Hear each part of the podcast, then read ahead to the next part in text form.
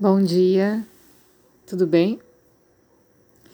Então, humanas que é realmente idêntico ao Atman, que se apresenta na forma de todo esse mundo dual. Portanto, não há pluralidade nas coisas. E aí a gente pode entrar nesse assunto sabendo que existe uma evidência de que a dualidade nada mais é do que manas pode se perguntar: que evidência há para mostrar que só Mana se, se diferencia no mundo da dualidade e está enraizado em mera avídia ou ignorância da realidade, como uma corda que se manifesta pela ilusão, parecendo uma serpente. E aí, essa pergunta é respondida assim: o que é visto por Manas é essa dualidade, o que está em movimento ou imóvel, né? Mas no estado não manásico de Manas, a dualidade não é percebida de forma alguma. Ok, essa proposição é comprovada recorrendo-se à anumana ou inferência que a gente falou tantas vezes no Ayurveda. E essa inferência é através dos dois aspectos, positivo e negativo. Quando humana sofre diferenciação, esse mundo de dualidade é percebido.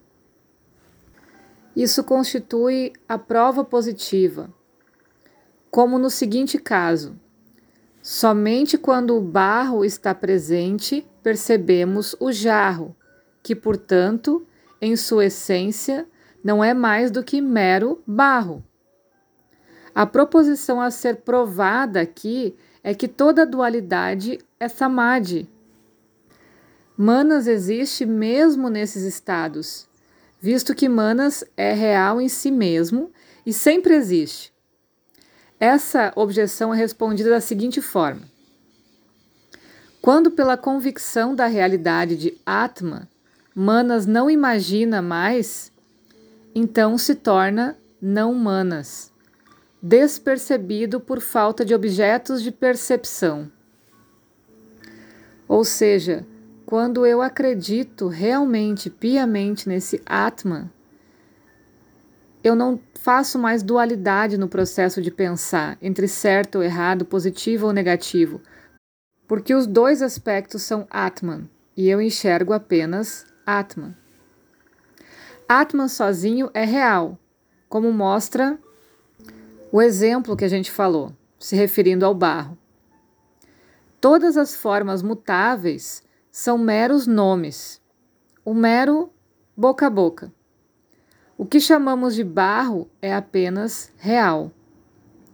Qualquer coisa que eu for dar nome nesse exemplo, por exemplo, o jarro, ele é mutável, porque ele pode ser transformado em outras coisas, num copo, num prato, num talher, numa flor.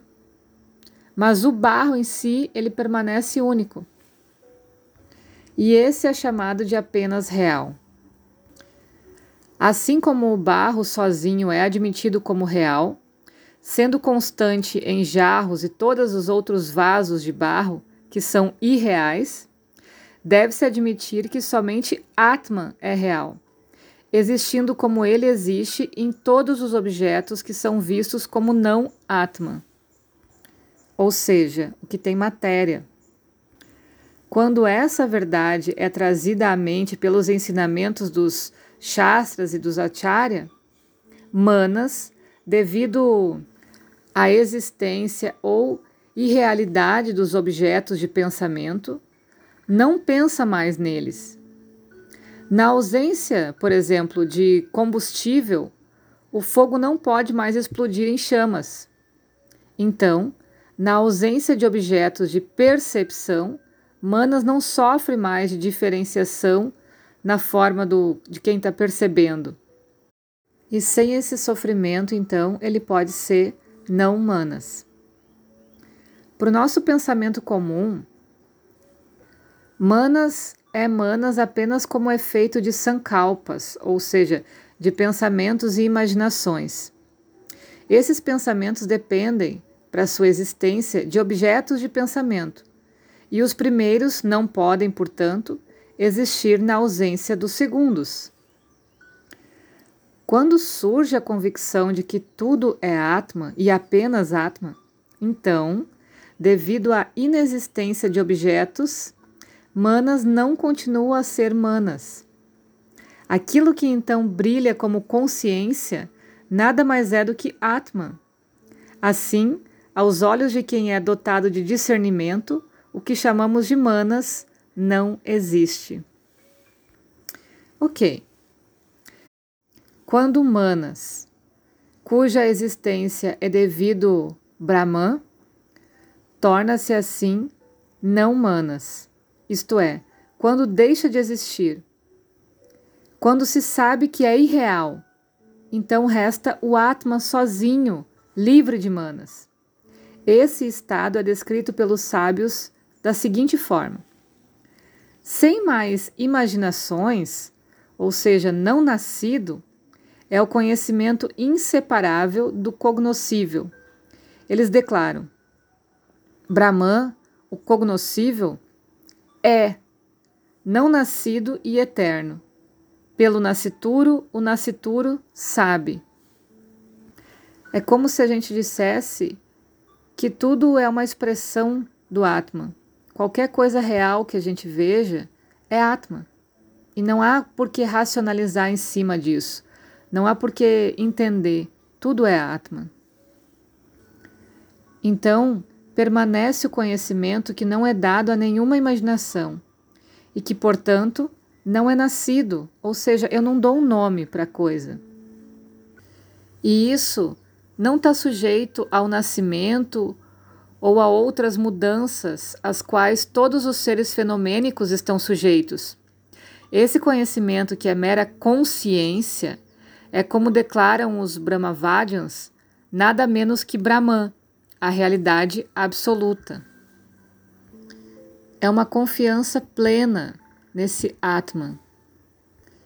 De fato, o conhecimento do conhecedor maior nunca falha, como o calor do fogo nunca falha. Assim, os sábios declaram: Brahman é conhecimento e bem-aventurança. Realidade, conhecimento e infinito é Brahman. Nesse próprio conhecimento está Brahman, o cognoscível. É inseparável de Brahman, como o calor é inseparável do fogo. Então a gente não precisa desenvolver um conhecimento teórico sobre as coisas. A gente capta pelos sentidos, agradece por reconhecer Atman em cada coisa e assume a inteligência desse ser maior, esse conhecimento maior, sem colocar manas no meio dessa história, sem racionalizar sobre as coisas. A gente pode pensar nisso da seguinte forma: se toda dualidade, incluindo manas, for irreal ou inexistente, então não resta nada pelo qual Atman possa ser conhecido, e portanto nenhum conhecimento de Atman é possível. O sábio, no entanto, diz: ele pode ser visto apenas por Manas. E Manas foi dito ser irreal ou inexistente. Esse é o paradoxo. Apenas Manas pode captar esse Atma. Porém, já foi dito que Manas não existe. Quando o sábio diz, pelo nascituro, o nascituro sabe, significa o conhecimento residual foi mostrado como não nascido, ou seja, é o que a gente traz das nossas várias vidas, o sumo do nosso conhecimento. E esse conhecimento não nascido é a essência de Atman. Por esse conhecimento, o não nascido, o Atman que tem que ser conhecido, conhece a si mesmo.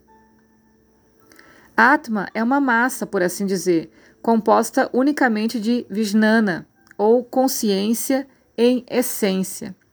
Assim como o Sol é essencialmente uma massa de luz infalível. Atma é a própria consciência. Atma não precisa de conhecimento externo para brilhar.